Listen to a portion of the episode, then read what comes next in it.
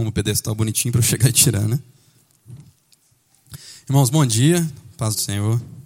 Nós vamos, nessa manhã, continuar nossa série de sermões no livro de João, no Evangelho do, escrito pelo apóstolo João.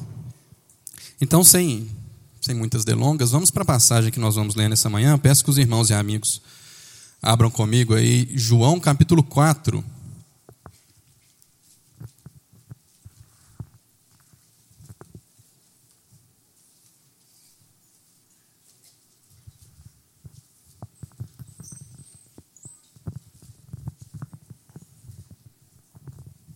Versos 43 em diante. Nós vamos ler até o final do capítulo 4.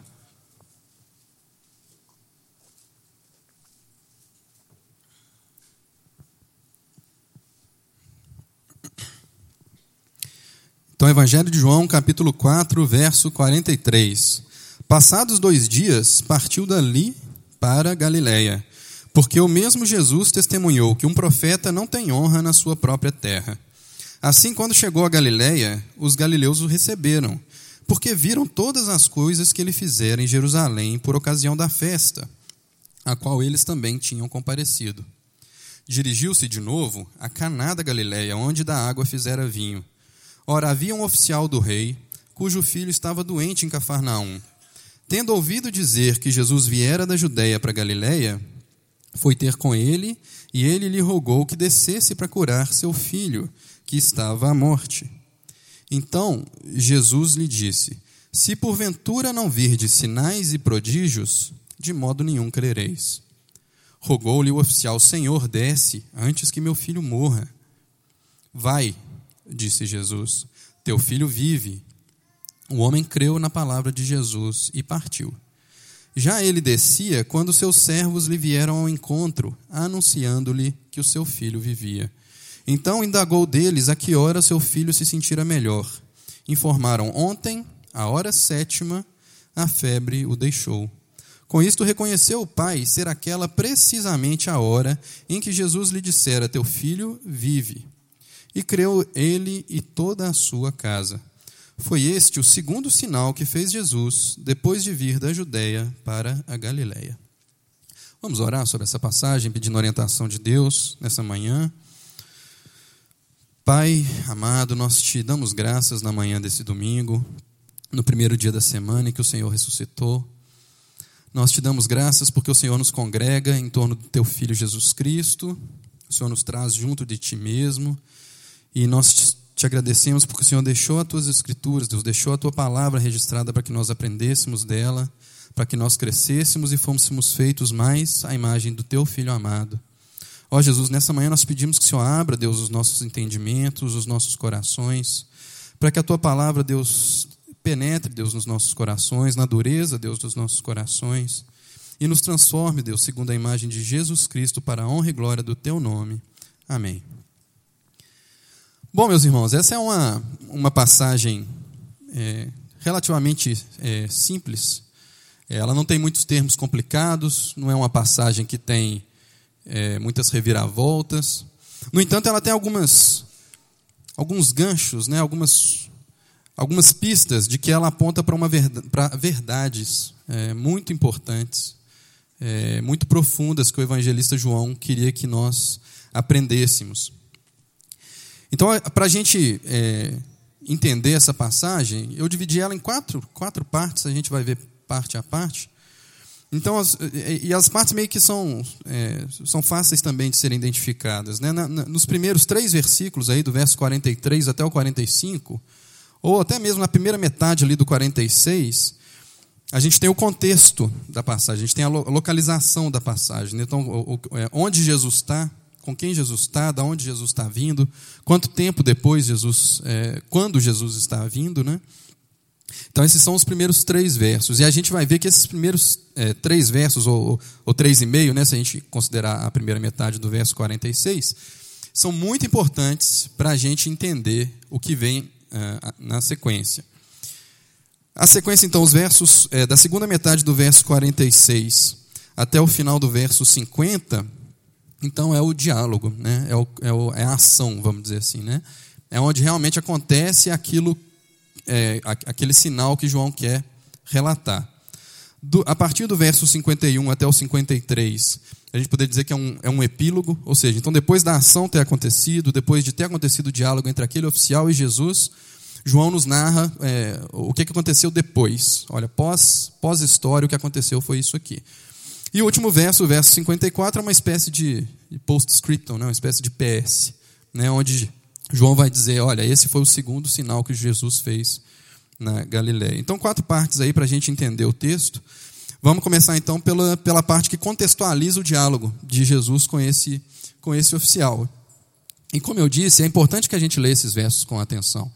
É, eu gostei muito do que o pastor Igor falou aqui na semana passada, que quando a gente está aqui no púlpito ensinando, né, pregando sobre uma passagem, a gente também está ensinando é, os irmãos a lerem a Bíblia, de certa maneira. E essa é uma coisa importante que os irmãos sempre devem ter em mente quando vão ler uma passagem que é valorizar o contexto em que aquela passagem está inserida.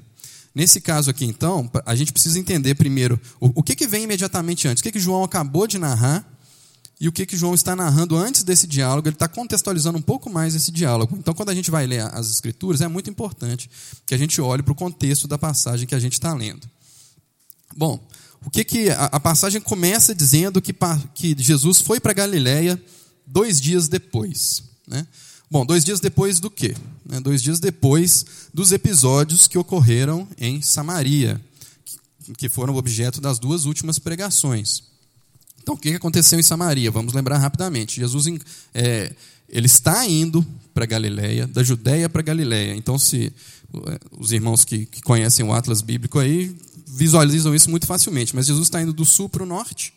Então, no sul está a Judéia, no norte está a Galiléia, entre as duas está é, Samaria. E como o pastor Aender pregou aqui, o caminho natural a fazer era circundar Samaria, natural eu digo para um judeu da época, né? É, circundar Samaria e ir direto para Galiléia. Mas já foi dito isso, né? Nas semanas anteriores, Jesus escolhe o caminho de passar por dentro de Samaria. Então a Bíblia registra, né? o evangelista João ele vai registrar que lá em Samaria Jesus conhece, né? É, tem um encontro com aquela mulher samaritana, que na verdade aquela mulher samaritana tem um encontro com Jesus. E Jesus encontra então fé genuína entre os samaritanos. Por causa do seu diálogo, por causa daquilo que ele fez, por causa daquilo que ele ensinou para aquela mulher samaritana, toda uma comunidade né, de, de, de, pessoas havia sido afetada pela palavra de Jesus, por aquilo que Jesus ensinava. Então a gente vê que a, mulher samaritana ela vai, depois desse encontro, ela conversa com, os, com, com, com as pessoas da cidade ali e fala assim: olha. É, esse homem que eu encontrei, ele me disse tudo que eu tenho feito. E essas pessoas vão ver lá quem que era esse homem tão, tão importante que essa mulher tinha encontrado. E no verso 42 do capítulo 4, que é o verso imediatamente antes da nossa perícope, está escrito assim: e diziam à mulher, esses samaritanos: Já agora não é pelo que dissesse que nós cremos, mas porque nós mesmos temos ouvido e sabemos que este é verdadeiramente o Salvador do mundo. Então, os samaritanos reconhecem a Jesus de uma maneira que os judeus, até então, não tinham reconhecido, e como a gente vai ver na sequência do Evangelho de João, não reconheceriam. O Evangelho de João, meus irmãos, ele foi escrito para judeus é, e gentios piedosos, né, os, os, gentios que frequentavam as, as, sinagogas, os judeus helenizados, né, os judeus de, que tinham é, a cultura grega, e os gentios que frequentavam as sinagogas. E qual era o objetivo de João? É mostrar para essas pessoas que Jesus era o Logos encarnado, era a palavra, era o Filho de Deus que andou na terra. Então, para isso, João vai é, usar seu, no seu evangelho, é, vai pontuar muito claramente como que foi a relação de Jesus a, ah, perdão, a reação dos judeus a esse, é, a esse Logos encarnado, a reação dos judeus ao ministério de Jesus. Então, existe aqui, é, principalmente no verso 44 dessa passagem, é, uma passagem que nos ajuda a ver que João está justamente tentando marcar essa diferença de recepção que Jesus teve entre os judeus, entre aqueles que eram os seus, de acordo né, com, com João é, capítulo 1, versículo 11, né, ele veio para os que eram seus e os seus não o receberam. Então existe um contraste aqui entre a recepção que Jesus teve em Samaria e a recepção que ele está tendo entre os seus, entre os judeus da Judéia, e a gente vai ver mais à frente nos da Galiléia também. Então, no verso 44, ele é um verso que cria uma, uma certa tensão, um certo problema, porque é, ele não é um verso muito fácil de ser entendido. Eu falei que a passagem é simples, talvez esse seja a, a, esse verso 44 seja a única dificuldade aí dessa passagem. Jesus ele cita um, um, um provérbio da época lá. Jesus mesmo testemunhou que um profeta não tem honra na sua própria terra. É, é, uma, é uma, uma expressão um pouco difícil de entender. Pensa só. É, Jesus está indo para Galiléia, vindo da Judéia, certo? Passou por Samaria, aconteceu aqueles ah, os fatos que nós narramos e agora ele, ele segue a sua viagem. Ora, então o que, que Jesus, que, a que Jesus se refere quando ele diz que um profeta não tem honra na sua própria terra? Será que ele está dizendo que ah, na Judéia é, eu, eu tive oposição? E aí os irmãos quando nós estamos falando de contexto, os irmãos teriam que voltar dois capítulos e ver lá no capítulo 2 de, de João os fatos que estão ali narrados, é, depois, a partir do verso 12, né, a, a, purificação do templo, né, que nós tivemos a oportunidade de pregar aqui alguns domingos atrás, e a reação de oposição que essa purificação do templo despertou. Então, será que era isso que Jesus estava fazendo referência? Olha, é, lá na Judéia eu não, não encontrei honra, então nós vamos para a Galileia. É, é, essa interpretação tem algumas dificuldades, embora alguns, é, alguns estudiosos bem importantes, como por exemplo o F.F. Bruce, né, que alguns dos irmãos encontram, é, conhecem, é, é, partidário dessa interpretação, mas ela não é, é, ela não, não é sem problemas, ela tem suas dificuldades. Por quê? Porque esse mesmo ditado que Jesus cita aqui, no verso 44, ele é citado por Jesus em outras ocasiões, não registradas no Evangelho de João, mas nos evangelhos sinóticos. Então, Mateus e Marcos vão registrar Jesus falando esse ditado: olha, um profeta não tem honra na sua própria casa. E nessas duas outras citações de Jesus desse provérbio, a sua própria casa, a que Jesus se refere, não é a Judeia, mas é Nazaré, que fica na Galileia. Se os irmãos lembrarem comigo, um pouquinho mais de informação aí para gente, a gente ir lembrando, né? Jesus nasceu na Judeia, mas cedo ele, ele fugiu para o Egito, para escapar da, da, da, perseguição. E quando ele retorna, ele não retorna para a Judéia, para Belém, ele retorna para Nazaré, Nazaré, que é uma cidade da Galiléia. Então Jesus foi criado, ele cresceu ali em Nazaré. Então, nesses outros relatos do Evangelho que ele cita esse provérbio, é Nazaré, a Nazaré que ele está se, se referindo. Então, é pouco provável que Jesus, quando cita esse provérbio aqui agora, no, nessa passagem do Evangelho de João, que ele esteja dizendo que ele não encontrou honra na Judéia e esteja indo para Galiléia, porque a gente teria que entender que ele está falando que Judéia é a sua própria terra. O que, que seria mais, mais natural entender? Então, eu, eu entendo assim, e alguns estudiosos entendem assim também.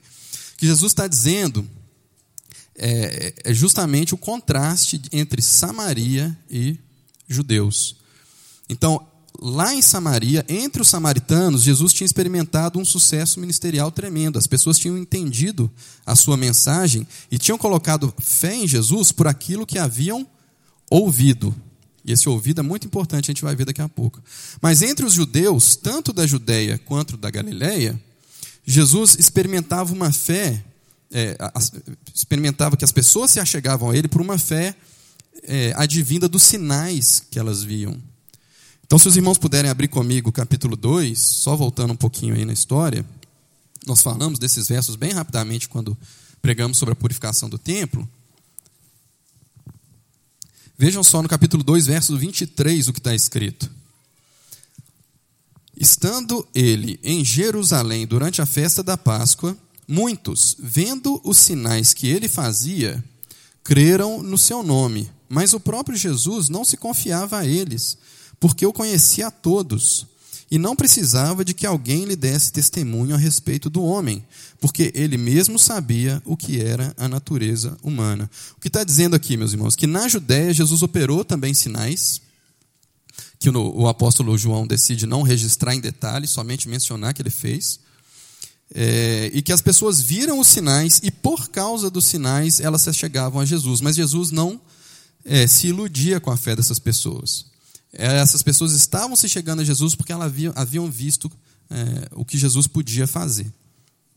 Então, a fé que Jesus encontra entre os judeus não é a fé que Jesus encontrou entre os samaritanos. Isso fica ainda mais claro no verso 45 do, dessa passagem que a gente está vendo, do, do capítulo 4 do Evangelho de João.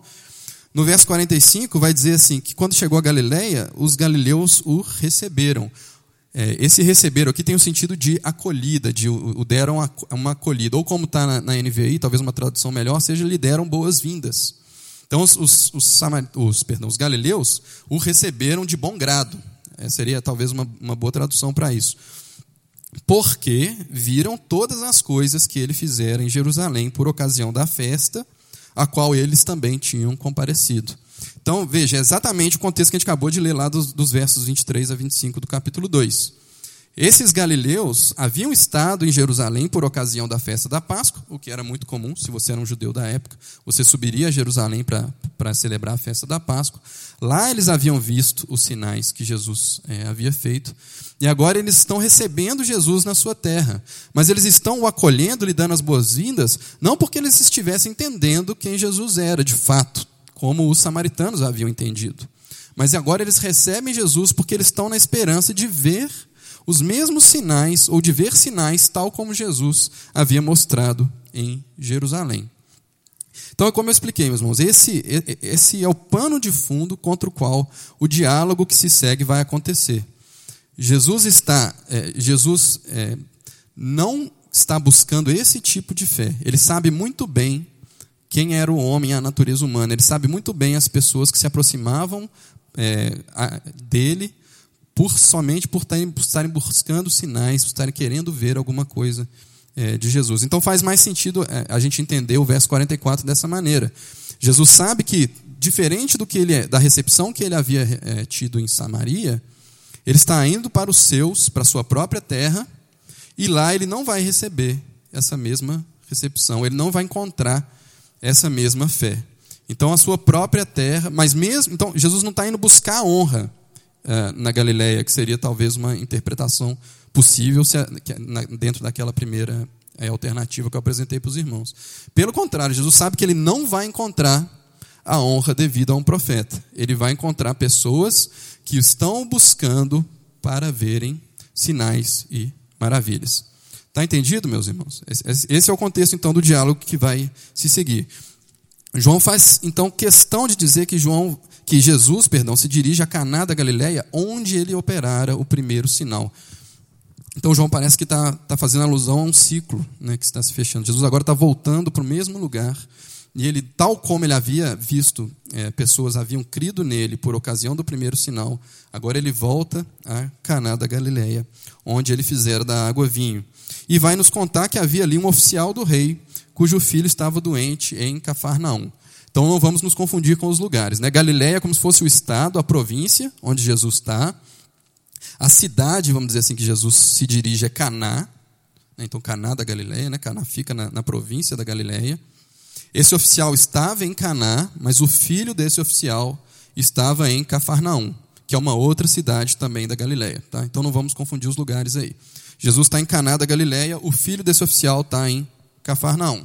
Pois bem, esse oficial do rei, o que, quem, quem deveria ser esse oficial do rei? A, a expressão grega aqui é bas, basílicos, é, que significa simplesmente relativo ao rei. Então a gente não nos é dito muito mais do que isso em relação a esse oficial. É, a gente não pode supor que ele era um gentio, não tem nenhuma referência a isso. Provavelmente era um judeu, realmente, da, da Galileia. É, e esse rei que se refere a isso, é, possivelmente, ou muito provavelmente, era é, Herodes Antipas, que era o governador, né, o chamado tetrarca da Galileia, na época em que isso está é, acontecendo. É, depois, se os irmãos quiserem conferir, não, nós não precisamos abrir agora, mas em Marcos 6,14 é, Herodes é chamado de rei. Né? O rei Herodes é, ouviu falar dessas coisas, pois o nome de Jesus havia se tornado bem conhecido. Então, esse é, provavelmente era, um, era uma pessoa que trabalhava na corte de Herodes é, Antipas. E esse oficial, então, ouve dizer que aquele, é, aquele fazedor de sinais, não sei se tem uma palavra melhor que isso, está chegando na Galileia e calhou bem dele estar em Caná nessa época. Então ele vai procurá-lo porque ele está com seu filho doente é, em Cafarnaum. Como a gente, é, tal como está no verso 47, seu filho estava doente à beira da morte. Né? Seu filho estava é, desenganado.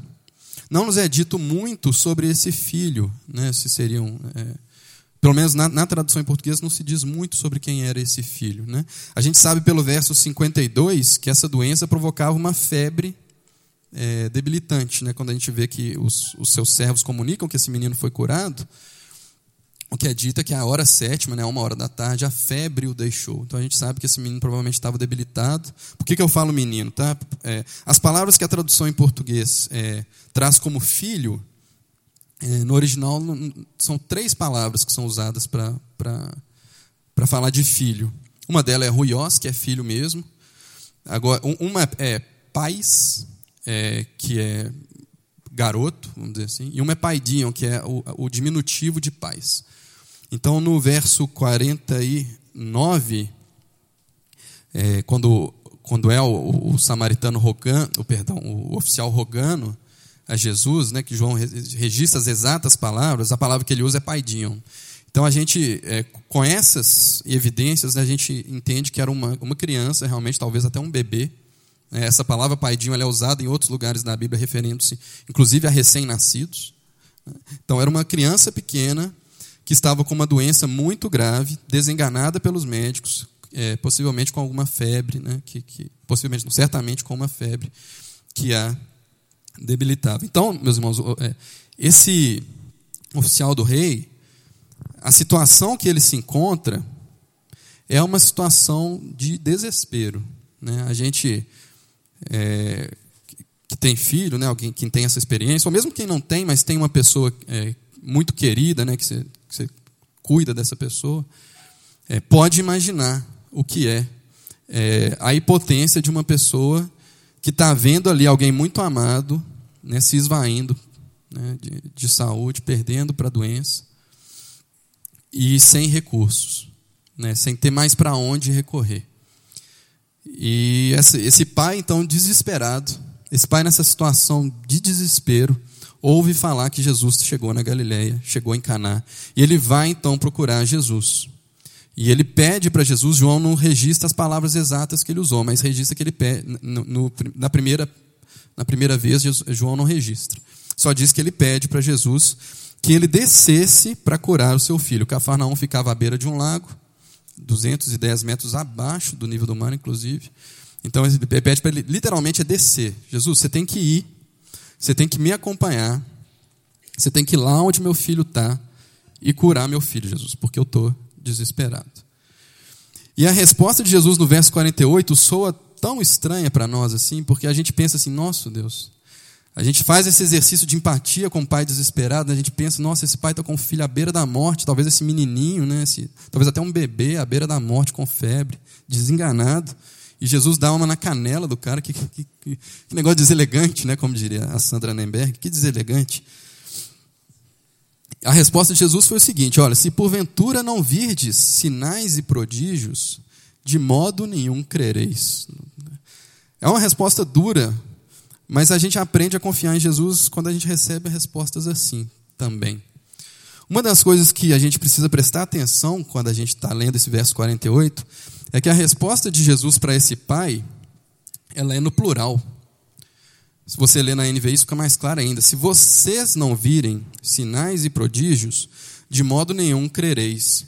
Então, não é uma, uma, uma, é, uma repreensão direta àquele oficial do rei, mas é uma repreensão para aqueles galileus que estavam buscando a Jesus somente por causa dos sinais e maravilhas que eles esperavam que Jesus fizesse, que eles tinham visto Jesus fazer lá na Judéia por ocasião da Páscoa.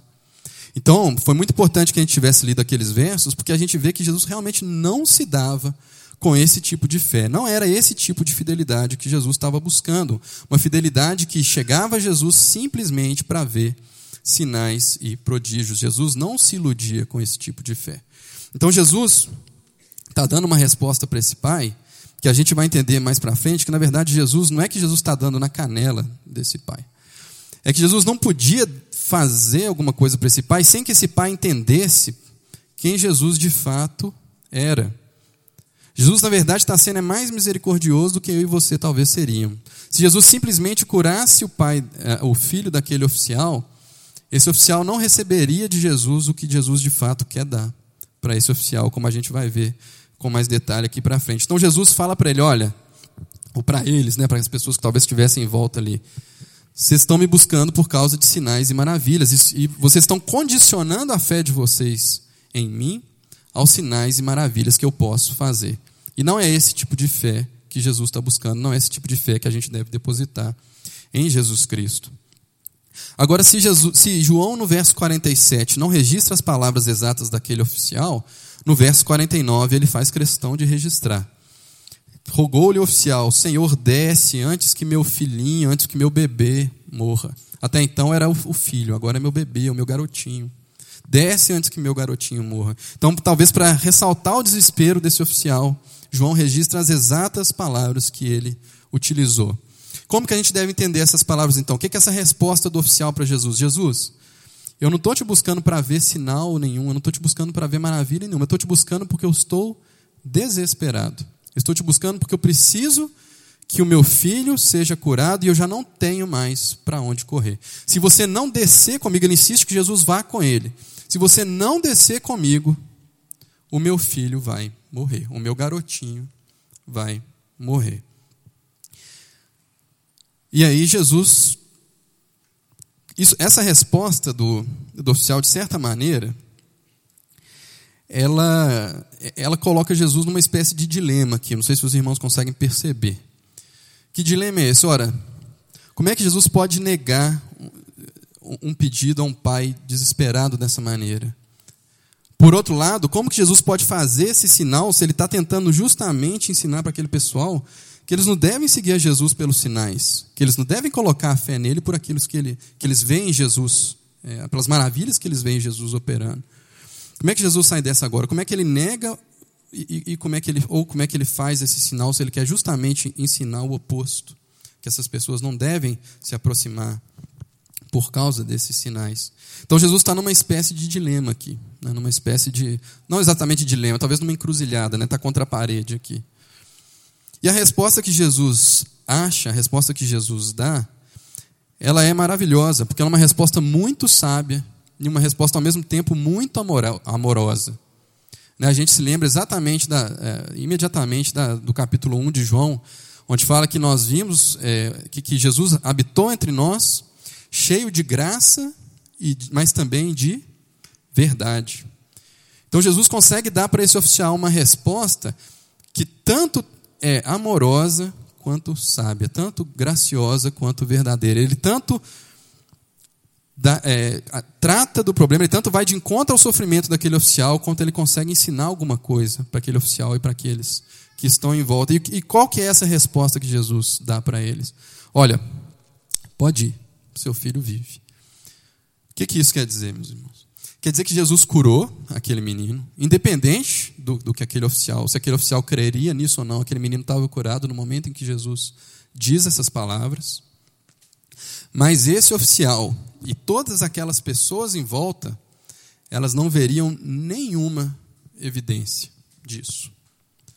Então, se você é alguém que estava ao lado de Jesus ou ao lado daquele oficial naquele momento, se você é um desses galileus ávidos por sinal, por maravilhas, você não veria absolutamente nada. Você veria Jesus dizendo para aquele oficial: vai que o seu filho vive. E só. E agora aquele oficial tem que acreditar na palavra de Jesus. Ele tem que crer na palavra de Jesus, não, de novo, não para que aquele menino fosse curado, mas para que ele entendesse, para que ele entendesse o sinal que estava sendo dado. Aquele menino estava curado, gente, não dependia se o oficial ia crer ou não. Mas agora, novamente, vamos colocar no sapato aí, né, desse, desse oficial. Você está com seu filho, ou uma pessoa muito querida, à beira da morte, desenganado pelos médicos. Você está diante daquela pessoa que é a última esperança. Você está diante daquela pessoa que é a última, último recurso que você tem. Ela está perto de você. Ó, se você estender a mão, você segura ele, não deixa ele sair enquanto ele não fazer o que você quer. Mas ele fala para você, ó, vai, vai que seu filho está curado. Os irmãos conseguem imaginar, pensando dessa maneira, a quantidade de, de confiança, de fé que o oficial do rei tinha que ter em Jesus para ele virar as costas e ir?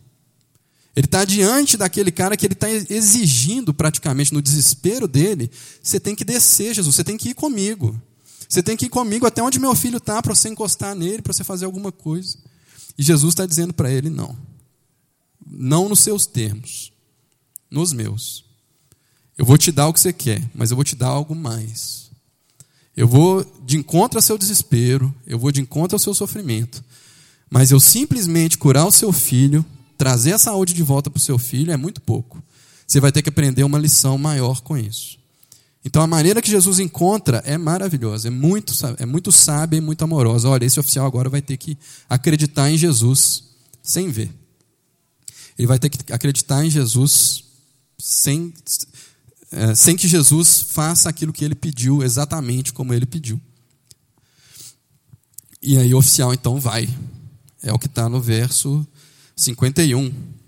Perdão, no final do verso 50, a segunda metade. O homem creu na palavra de Jesus e partiu. Meus irmãos, eu tenho uma, uma contar para vocês uma história que aconteceu comigo que me ensinou bastante sobre o que é fé.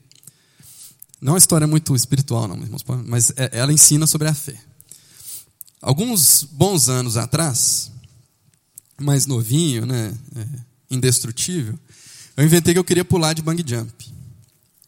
E eu pulei lá naquela torre do, do Alta Vila. Os irmãos devem conhecer aqui em Belo Horizonte, né? Tem uma torre muito alta ali, Belo Horizonte com Nova Lima, né? E tem aquela torre alta, e dentro, em cima daquela torre, do alto daquela torre, tinha uma plataformazinha onde as pessoas mais prejudicadas mentalmente pulavam de, de bang jump e eu era uma dessas pessoas. É, quando eu estava na, é, quando eu fui lá, né, bem, bem corajosão, é, fiz, fizemos uma fila lá para ver quem ia pular e eu fui o primeiro na fila. Falei, não, eu vou, vou na frente. Não. E aí o, o, cara meio que te prepara, ele te coloca uns, uns equipamentos de, de segurança. E eu tô lá esperando o cara fazer tudo, tal, tô lá bem tranquilo. Aí de repente chega a, a, a hora, né, bendita, né? Fala assim, ó, pode ir. E meus irmãos, eu, eu tinha certeza absoluta de que eu ia sentir alguma coisa é, me segurando. Eu ia sentir que eu estava preso a alguma coisa. Eu tinha certeza que eu ia sentir isso quando eu estivesse lá em cima. Mas eu não senti que eu estava preso a nada, meus irmãos. Eu não sentia absolutamente nada me prendendo, me segurando aquela plataforma lá. Então, como bom corajoso, eu perguntei: você tem certeza? Você tem certeza que eu estou preso aqui? Você fez tudo que você tinha que fazer? Né? Você, você seguiu o procedimento direitinho? Eu posso confiar? E o cara falou: assim, olha, eu fiz tudo o que eu tinha que fazer.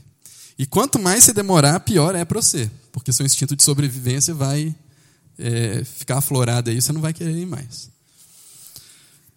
Então, meus irmãos, então pular de bang jump pular de um prédio para, né, sem nada é incrivelmente similar.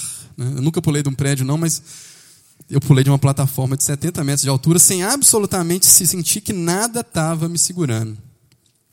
Então o que, eu tive que fazer naquela hora, meus irmãos? Eu tive que acreditar na palavra daquele caboclo, de que ele tinha feito tudo que ele precisava fazer para eu não me estabacar naquele chão lá embaixo.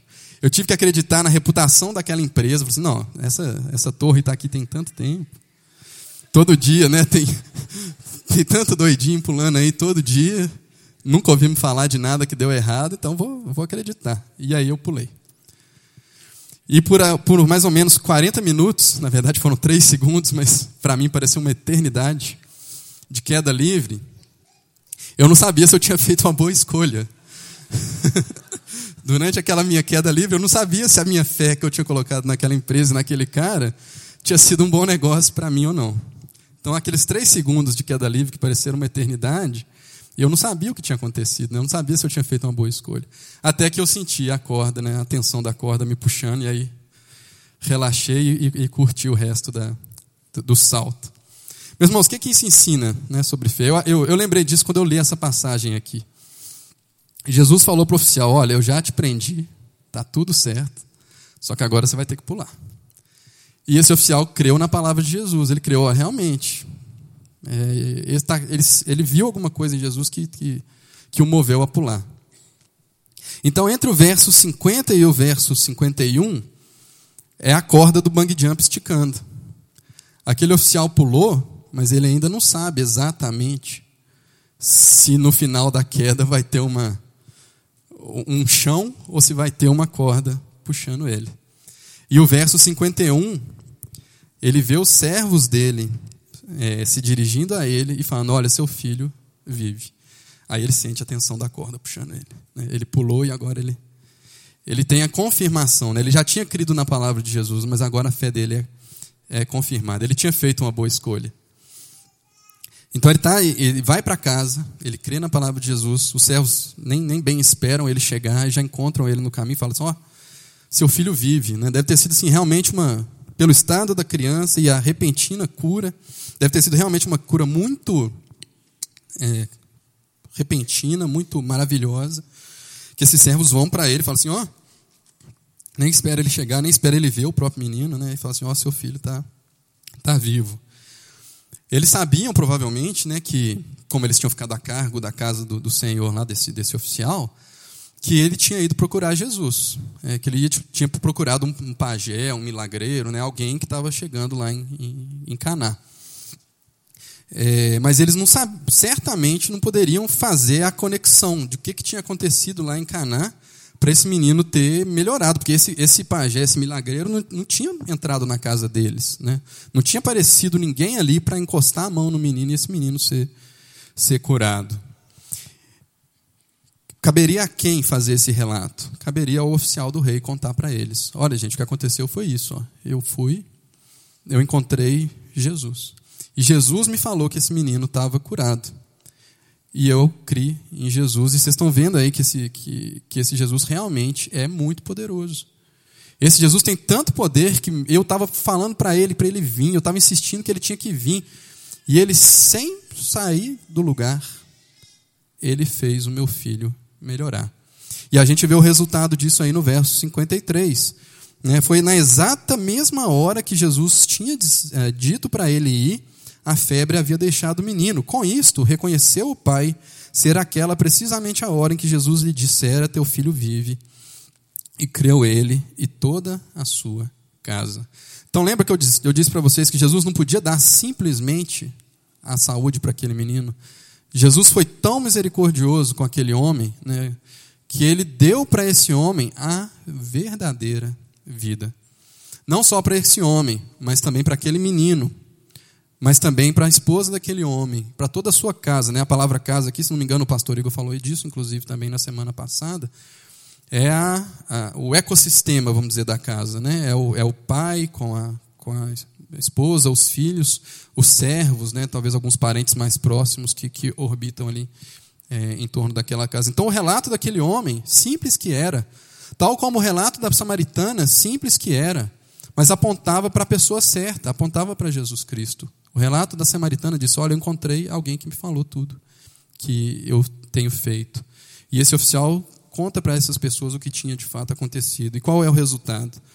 É que ele crê, né? É, a fé dele é confirmada, como eu disse, e toda a sua família agora crê, crê em Jesus. Isso é muito interessante porque no verso 50, é, perdão, do verso 51 em diante, é, é uma é algo que nenhum dos galileus presenciou.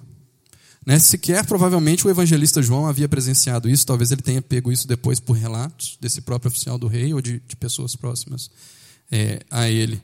Então, esse é o segundo sinal de Jesus, como, é, como nos é dito no verso 54, mas é um sinal invisível. É um sinal que foi um sinal para aquela família. Né? Não é exagero dizer isso. Aquela família que entendeu: olha, Jesus é aquele que dá a vida. Jesus é aquele que não só dá a vida, mas ele dá a verdadeira vida. Então a gente não deve ficar é, desconcertado pela resposta de Jesus no verso 48. Né? Essa resposta de que se vocês não virem sinais e maravilhas, de maneira nenhuma vocês crerão. Porque Jesus estava chamando atenção justamente para isso. A fé em Jesus, ela não deve ser por aquilo que ele pode dar, mas por aquilo que ele é. Mesmo em desespero, o nosso desespero não pode é, ditar a nossa fé em Jesus Cristo. O nosso desespero ele pode nos levar a Jesus, e ele deve nos levar a Jesus. E Jesus não é, como ele mostrou aqui, de forma alguma indiferente ao nosso desespero. Mas ele sabe que, que o nosso desespero não é um bom guia. O nosso desespero não é um bom professor. Nós precisamos no meio dessas adversidades, nós precisamos ver além das adversidades e olhar para aquele que de fato deve ser visto. E foi isso que esse oficial aprendeu. E é isso que a gente deve aprender. Tal como esse oficial precisou deixar o controle da situação. Não, Jesus não vai vir. Eu quero que ele. Eu, o pedido dele é que Jesus descesse. Jesus não vai descer. Então não vai ser nos meus termos, vai ser nos termos de Jesus. Então eu preciso deixar o controle da situação, eu preciso pular, porque Jesus está me dizendo e ele é, é, é confiável.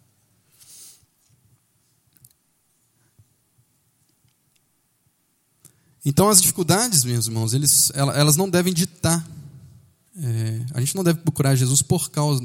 Em meio às dificuldades, certamente. Em meio à dificuldade, certamente.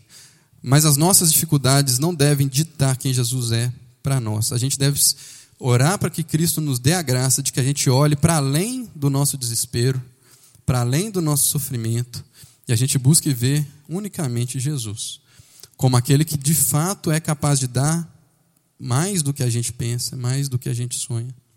É mais do que gente, ele, Jesus, meus irmãos, é aquele que sabe o que a gente realmente precisa. Esse é o problema quando você vai para Jesus ditando para Jesus a maneira como ele tem que agir, a maneira como ele tem que te ajudar. Porque Jesus sabe que a nossa mazela maior não é a nossa doença, não é o nosso desemprego, não é a nossa nosso desajuste social. A nossa mazela maior é que a gente está separado dele. A nossa mazela maior é que a gente não sabe reconhecer Jesus como Senhor e Salvador das nossas vidas e viver assim dia a dia. Então ele vai nos ensinar a fazer isso, tal como ele ensinou aquele filho, aquele oficial. Só que ele vai fazer isso nos termos dele, do jeito dele, no tempo dele. E nós precisamos aprender de Jesus Cristo. E essa passagem ela fecha um ciclo muito bonito é, de, de sinais, porque ela nos mostra que Jesus Cristo ele é, ele sabe, ele sabe mais do que nós. Ele sabe que a nossa necessidade é maior do que nós mesmos sabemos. Então ele sabe que a verdadeira alegria não é o vinho de uma festa que acabou, ou o nosso principal problema não é, o, é, não é a, a vergonha de, de oferecer uma festa de casamento onde a gente não fez provisão adequada para o vinho. Ele é, uma, ele é a nossa verdadeira alegria, mais do que o vinho jamais será. Ele sabe que a nossa sede é muito maior do que uma sede de água. O nosso problema é muito maior do que a gente ter que ir meio-dia num poço. Porque o estilo de vida, que eu estou falando da mulher samaritana, obviamente, né? porque o estilo de vida que a gente viveu até aqui não nos permite ir na, na hora que todas as outras pessoas vão. Ele sabe que a nossa necessidade é maior do que a necessidade de aceitação que aquela samaritana tinha, ou aquela necessidade afetiva que ela tinha, que fazia buscar isso em vários maridos e nunca encontrar. A sede que nós temos é muito maior que isso e Jesus sabe. Então Jesus dá a água que realmente mata a nossa sede. Jesus sabe que a nossa verdadeira fome não é uma fome de pão, como ele disse nos versos anteriores à perícope que a gente, é, que a gente leu, que ele tinha uma comida para comer que as pessoas não conheciam, está no verso 32 do capítulo 4. Então a sua fome de verdade, ela não é fome de comida, e Jesus não vai saciar simplesmente a sua fome natural. Ele sabe que a sua fome é da palavra de Deus e de fazer a sua vontade. Então ele vai te ensinar isso. E por fim, nesse sinal agora, Jesus está mostrando que a sua necessidade de vida é muito maior do que a sua necessidade de vida física. A vida que está à beira da morte, meus irmãos, é, é, não é simplesmente a sua saúde, não é simplesmente é, a, a, a, sua constituição. A vida que Cristo oferece, né, o mundo não pode dar, como dizia um, um corinho. A vida que Jesus tem é uma vida muito maior. E é essa vida que ele está dando agora para essa família. Eles foram buscar a cura de uma criança. E eles receberam muito mais do que eles tinham ido buscar. Eles receberam a vida de verdade. Então que a gente aprenda, meus irmãos, a buscar Jesus por aquilo que ele é. Que as nossas mazelas, os nossos sofrimentos, as nossas tribulações não nos ditem quem Jesus é, mas que a gente olhe para Jesus, que elas nos levem aos pés de Jesus e que pela graça de Jesus a gente veja como ele, como os samaritanos viram, como salvador do mundo, como aquele que dá a verdadeira alegria, a verdadeira bebida, a verdadeira comida e a verdadeira vida. Amém? Vamos orar? Senhor, Pai, nós te damos graças na manhã desse dia por o Senhor ter nos mostrado Jesus e Jesus ser o revelador do Pai. Deus. Nós te agradecemos porque o Senhor nos abriu os olhos para que nós víssemos. Nós não queríamos ver, Deus, nós queríamos ver a nossa necessidade, nós queríamos ver a nossa mazela. Mas o Senhor, com cada um que está aqui, Deus, que já pôs a sua fé em Jesus Cristo, Deus, nós podemos dizer que o Senhor abriu os nossos olhos para que víssemos a Jesus Cristo. O Senhor avivou a nossa fé, Deus, de maneira que hoje ela está posta no Senhor, Deus, e nós te pedimos a graça de viver por meio dessa fé, Senhor. De viver não por, pelas circunstâncias que nos rodeiam, Deus, mas por aquele que nos diz: vai, teu filho vive. Ó Senhor, que o Senhor aumente a nossa fé, Deus, e que a nossa fé seja aumentada pela visão de quem o Senhor realmente é. No nome de Cristo Jesus que nós oramos. Amém.